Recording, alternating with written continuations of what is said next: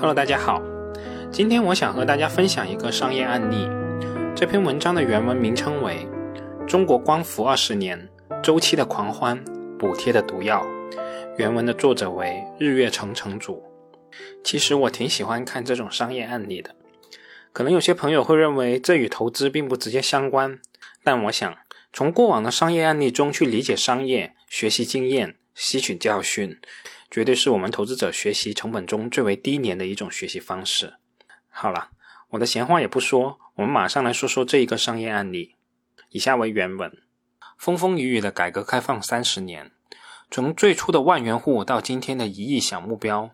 国民造富的速度越来越快。步入新世纪，如果有比互联网更快造富的行业，那么一定是光伏；如果有比 P to P 更快消灭财富的行业，那么也一定是光伏。在中国光伏发展的这二十年里，财富易得，周期难破。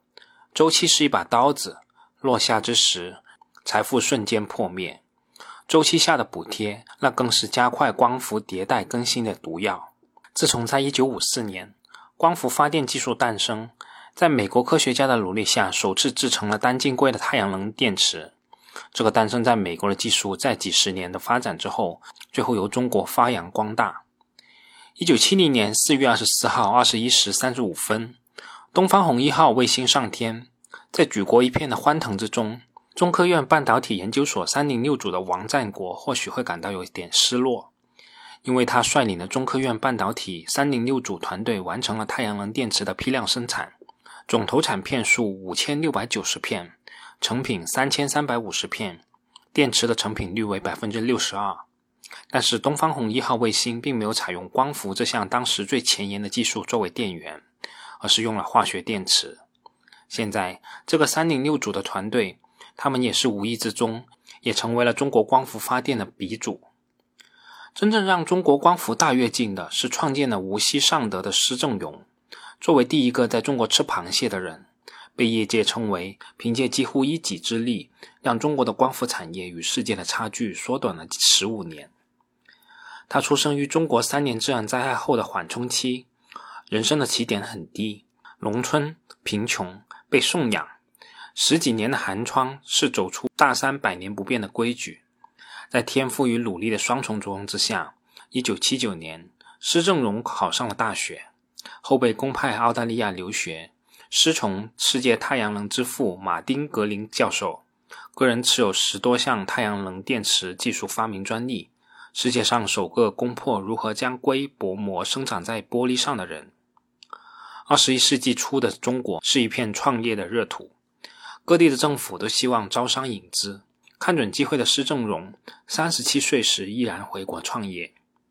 施正荣得到了无锡市政府六百万美元的融资。再加上自己的四十万美元和价值一百六十万美元的技术，在两千年，无锡尚德太阳能电力有限公司正式成立。在当时，刚刚成立的尚德第一条一百万千瓦的太阳能光伏电池生产线正式投产，产能相当于此前四年全国太阳能光伏电池的产量的总和。而光伏的需求最大的来自于海外的美国和欧洲地区，能赚外国人的钱。自然比外国人赚我们的钱要高级得多。短短四年的时间，尚德成功在纽约交易所上市，融资四个亿，被外界誉为光伏界的微软，也成为了中国第一家民营企业在美国纽交所上市。当天股价暴涨百分之四十，也是让董事长施正荣成为了中国富豪榜的前列。他毫不掩饰地对他旁人说：“从此以后，我再也不会去挣一分钱，我就花钱。”花二十万美元包机去参加达沃斯论坛，一口气买了几十辆豪车，见不同的人就开不同的车，疯狂的去享受暴富的快感。要说何以富甲天下，光伏看上德。这种造富的火焰吸引了众多的飞蛾，江西的赛维的彭晓峰，汉能的李和军，这些草蜢借助这条通道，快速的走上顶尖的人群。造出一个首富有多快？毁掉它就有多容易。施正荣五年时间从零创业到身价一百八十六亿元，再用七年的时间让千亿的财富烟消云散。周期难破，在2008年的全球金融危机和欧美自2012年发动的双反调查之下，直接让庸规为王的产业格局打破。2009年，多晶硅的价格开始暴跌，在不到一年的时间里，从鼎盛的400美元一千克跌至40美元一千克，直接导致在2011年的中国还有260多家光伏企业，到了2012年只剩下了一百一十二家。二零零一年的光伏产品的出口额是二百二十五亿美元，到了二零一二年一下子跌至一百二十七亿美元，所有的数据都几乎腰斩。挣扎到二零一三年，施正荣的尚德也最终破产，还欠了银行七十一亿元，也是让千亿身家的施正荣一瞬间财富消灭。中国初期的光伏发展得益于海外地区光伏早期的装机需求，基本处在依赖国际大循环。在外部环境封锁之下，国内逐步改变，从依赖海外循环快速造富到中期的产业结构调整，进行了轰轰烈烈的国内大循环。到现在，很多人依旧认为光伏产业是一个骗局，因为大多数公司的生存都是靠政府的补贴和贷款，这犹如一杯毒药。当一项产业的扶持政策出来以后，众多的牛鬼蛇神冒出来抢占甜头，而当风暴来临，一切都会变得毫无抵抗能力，比如2008年的海外封锁，2018年的513新政等等。经历初期洗牌后的光伏企业，面对最大的问题就是海外的三头在外的困局，也就是光伏的产业链里面的原料在外、市场在外、设备在外的困境，再加上封锁，国内的企业看不到任何的希望，但是似乎都在憋着一股劲，一方面努力实现技术突破。另一方面，采取逆周期的扩产，看看谁最后可以活下来。一九九零年的五月，在即将从兰州大学物理系毕业的前夕，两个年轻人李正国和钟宝生在校园内边散步边讨论毕业后的人生规划。当走到校园内的南大老校长江隆基的雕像前时，两人渐渐心意相通，发出了这辈子不做打工人的豪言。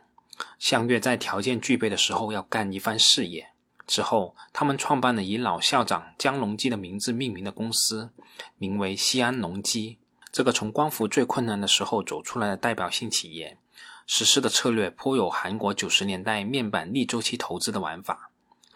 在前期整个十年光伏造富的狂潮之中，隆基在多晶硅缺货潮的时候，其他光伏巨头纷纷选择与海外的企业签订长约。而隆基却坚持现货采购，成功的规避风险。在二零一二年行业受到双反冲击、迎来寒冬的时候，隆基逆流而上而登陆资本市场，即便受无锡尚德拖累，成为 A 股首例上市当即亏损的企业。当年的隆基依然在行业的破产潮中完成了单晶硅片和硅棒的扩产。到了二零一九年，单晶硅片的产能达到四十二千兆瓦，单晶组件的产能达到十四千兆瓦。电池组件全年出货达到九点零八千兆瓦。根据第三方数据显示，隆基股份二零一九年单晶硅片的产能约占全球单晶总产能的百分之四十左右，再次稳固了全球最大的单晶光伏产品制造商的地位。这些隆基创造的数据的背后，既要靠政府去补贴，又要在市场进行大规模的融资扩产。根据统计。隆基股份自2012年上市以来，融资就达到百亿，这是以外部吸血在造血，靠的是谁的血条最多。靠着逆周期的玩法，隆基股份直接熬死了一大批产业竞争对手。而隆基这样的案例，也是整个光伏产业链冒出来的企业统一的玩法。在面对欧美双反的压力，中国加大了对光伏产业的扶持力度，这也为我国光伏企业调转船头、回归国内市场提供了条件。光伏产业从上游到下游大致可以分为硅料、硅片、电池片、组件和电站。到今天，这些细分行业出现了一批龙头企业，而这些企业自然是下半年 A 股光伏狂潮涨势最凶的公司。二零一八年的五月三十一号，国家能源局发布了关于二零一八年光伏发电有关事项的通知，将下半年光伏发电规模压缩到原来的三分之一之下。且要求六月一号立即执行政策，补贴下调的力度和速度都远超预期。新政伊始，光伏行业多家上市公司的股价连续跌停，市值损失最高达到三千多亿。这种2008年奶奶补贴周期的剧本再次上演。但是五三幺新政不同的是，这次的清洗也只是让国内真正的企业先走出来，摆脱山头在外的困境，造富的神话也不在了。在经历了十年的调整期之后，在市场机制和产业发展周期的共同作用之下，中国的光伏正在形成新的竞争格局。中国光伏发展的二十年，如产业链的长征，这个行业有太多的故事，从萌芽、发展、暴涨。洗牌、九死一生、成熟再到稳定，这些阶段国家都是在此期间给出了大方向的政策支持，吸引民间资本将这个行业从无到有，从弱变强。补贴之下，暴利的阶段过去了，剩下的是综合实力最强的民企。在这风风雨雨的二十年时间里，依靠的是自身技术实现突破。那么现在，在芯片的这个剧本上，我们也能看到今天光伏这个画面吗？好了，这次就给大家说到这里，我们下次再见吧。